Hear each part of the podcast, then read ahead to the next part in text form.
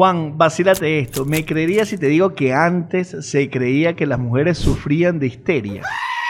Epa, mosca por dónde te va. Seguro has escuchado a alguien diciendo, esa mujer está histérica. Y eso antes era considerado una enfermedad. Y se le atribuía a las mujeres cuando sufrían de ansiedad o estrés o cambio de humor. John, pero ya eso no se cree así, ¿no? No, no, Juan, eso es cosa del pasado, estamos hablando de 1800. Pero lo interesante era cómo se trataba, Juan. Supuestamente los maridos enviaban a un tratamiento a sus esposas al médico. Y el tratamiento era un masaje pélvico, hasta conseguir el paroxismo histérico, lo que hoy día se conoce como un orgasmo. Ya, John. O sea, tú me estás diciendo que la obra de teatro de Norquis se podría haber llamado paroxismo histérico. Exactamente. Y te digo una cosa, los doctores recibían tantas pacientes que terminaban el día totalmente exhaustos. No, vale, John, ¿qué cuento es este? Y para ayudarse crearon un cilindro que vibraba y los ayudara. ¿Te suena de algo? Yo no tengo idea de qué me estás hablando.